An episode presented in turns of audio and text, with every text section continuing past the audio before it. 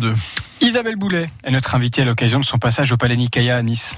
Ouais, Isabelle Boulet, vous avez été euh, coach pour la version québécoise de, The Voice. C'est une expérience qui vous a plu Oui, j'ai été euh, coach euh, au Québec pendant trois saisons à La Voix. J'ai adoré ça. J'ai vraiment beaucoup aimé cette expérience-là ça m'a fait me rendre compte de, mes convictions. C'est que derrière une voix, il y a un être humain et c'est la, chose la plus intéressante, c'est de rencontrer, c'est d'être happé par une voix sans voir qui est en train de chanter et d'avoir le sentiment de déjà connaître un peu la personne qui chante. Pour moi, les, les voix dont je me souviens le plus, les voix qui m'ont marqué le plus, c'est aussi des, des, gens qui avaient des personnalités euh, et des caractères euh, particuliers. Et je pense que ça, ça, ça habite une voix.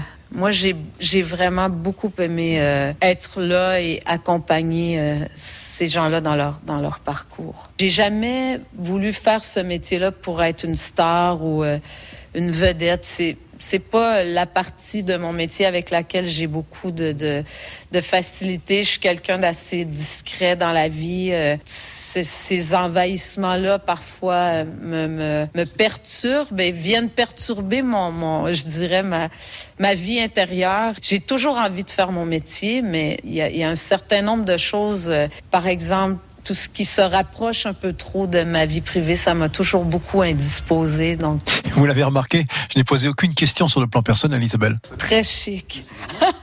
On en sait déjà beaucoup.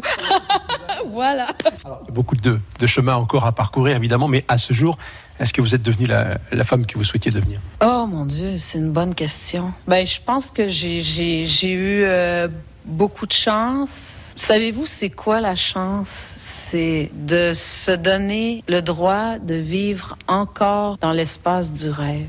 Ce que je peux vous dire, c'est que mes accomplissements ont dépassé ce que, déjà tout ce que j'imaginais. La vie a dépassé les rêves que j'avais. Isabelle Boulet, vous et la Côte d'Azur, c'est une belle histoire d'amour. C'est papa qui vous disait lorsque vous étiez toute petite au Québec, regarde la Côte d'Azur, elle est en face, de l'autre côté de l'océan. Et aujourd'hui, vous y êtes. Ah, écoutez, ça c'est drôle parce que quand j'étais enfant, moi je vivais au bord de la mer, mais moi je voyais les lumières au loin et j'imaginais que c'était la Côte d'Azur et que c'était euh, la, la, vie avec Alain Delon, Brigitte Bardot, toutes les légendes j'étais vraiment euh, fascinée. J'ai une chance inouïe, c'est que je, viens très, très souvent à Nice. Quand on roule sur la promenade des Anglais, que je vois les lumières, les bateaux, je pensais jamais que j'allais me retrouver dans, dans le décor des rêves de mon enfance.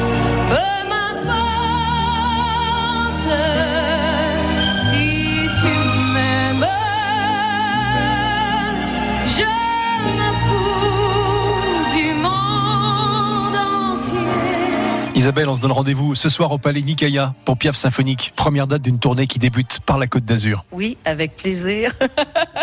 le cœur battant, le cœur battant. Dieu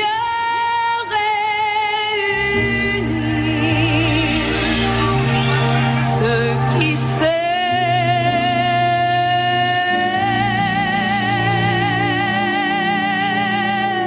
France Bleu Azur, la Côte d'Azur dans la radio.